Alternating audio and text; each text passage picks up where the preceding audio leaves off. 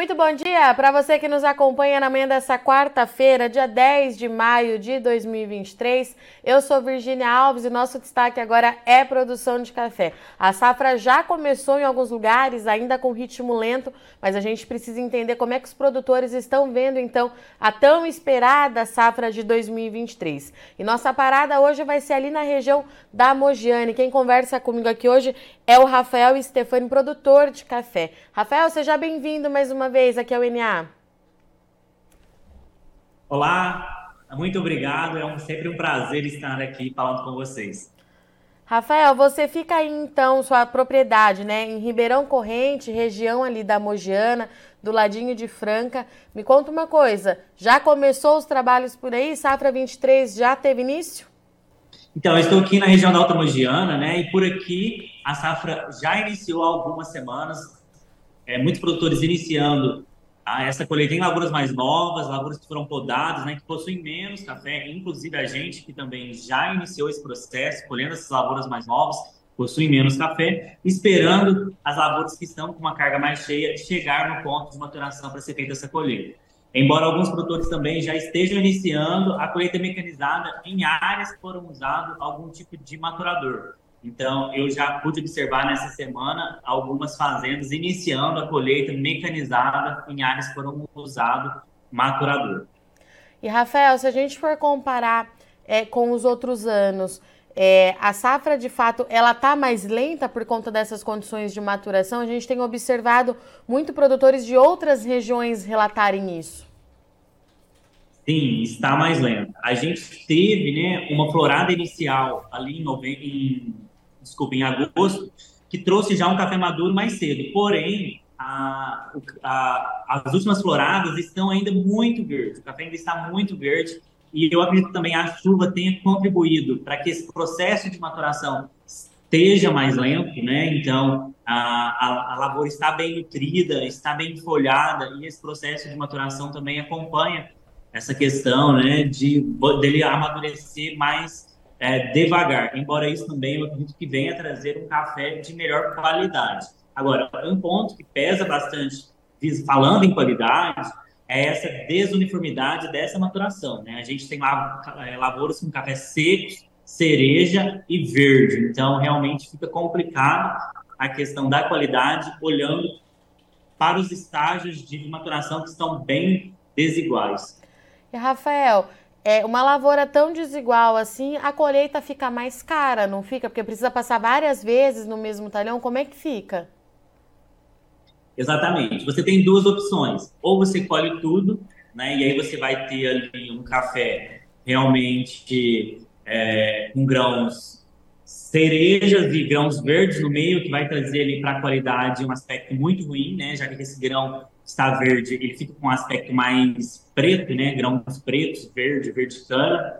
Uh, ou então você faz uma colheita seletiva, né? Por exemplo, com a própria máquina, você consegue, né? Você faz uma regulagem na máquina, onde você tem a opção de passar duas vezes, então você acaba diminuindo a vibração da máquina, você consegue fazer uma colheita mais seletiva. Mas isso tudo onera custo, né? Já que você vai ter que entrar duas vezes na lavoura. Então, fica uma situação bem complicada. Rafael, e expectativa para volume, né? A gente está falando muito da safra é, de 2023, o mercado muito de olho é, aqui no Brasil. Como é que você está vendo aí em relação ao volume de produção? Ó, a realidade aqui minha, e eu acredito que seja bem da Alta Mogiana, é uma safra maior que 2022, é, porém não é uma safra muito expressiva, né? não é uma safra recorde, digamos assim. Ah, no meu ponto de vista, acredito que essa safra deva ficar em torno de uns 20, 25% a mais que 2022.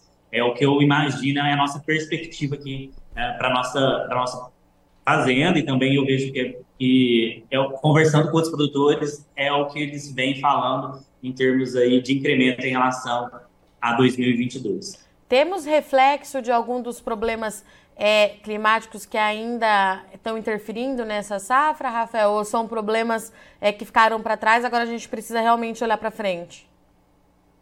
Com certeza, temos, né? Porque a seca, né, ainda uh, está sendo visto o resultado dela nessa safra, né?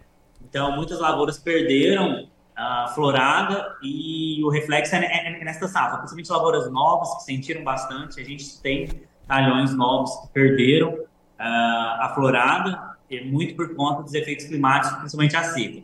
Em relação à geada, as lavouras que foram é, recepadas com a geada de 2021 estão indo para a primeira safra agora.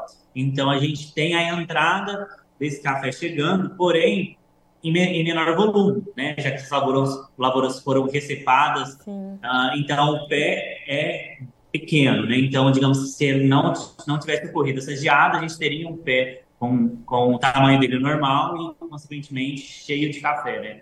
Então, está chegando essa safra dessa lavouras, dessas lavouras que foram recepadas, porém em menor volume. Rafael, e a expectativa para a qualidade desse café da safra 23, como é que está? A meu ver, eu acredito que a gente vai ter uma qualidade é, boa desse café, tendo em vista que as chuvas contribuíram muito para a granação desse café. Agora, o que realmente vai pesar, que a gente está observando, é realmente a questão da maturação desuniforme. Eu acho que isso vai ser um problema em termos de qualidade, é, principalmente de aspecto. Uh, agora, em termos de granação, eu acredito sim, que a gente vai ter é, uma granação muito boa desse café, consequentemente, um café mais pesado, né, que em termos de volume iria contribuir para o aumento da produtividade. Mas realmente a questão da, da florada desigual trouxe aí é, essa maturação desigual e o aspecto pode ser prejudicado.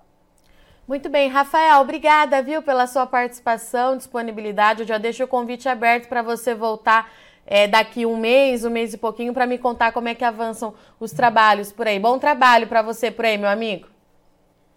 Muito obrigado, estou à disposição. Quando, quando quiserem, pode me chamar, que estarei aqui com o maior prazer para trazer aí o andamento dessa sala.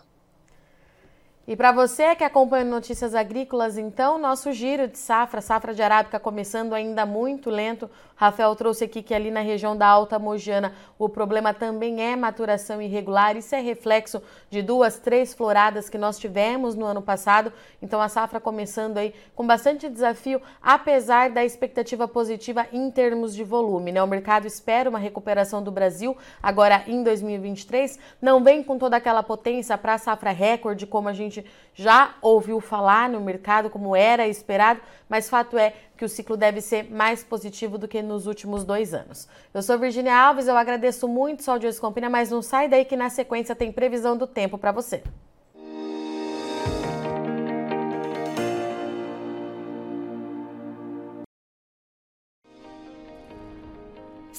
Em nossas mídias sociais no Facebook Notícias Agrícolas, no Instagram arroba Notícias Agrícolas e no nosso Twitter arroba Notiagre. E para não perder nenhum vídeo, não se esqueça de nos acompanhar no YouTube e na Twitch Notícias Agrícolas Oficial.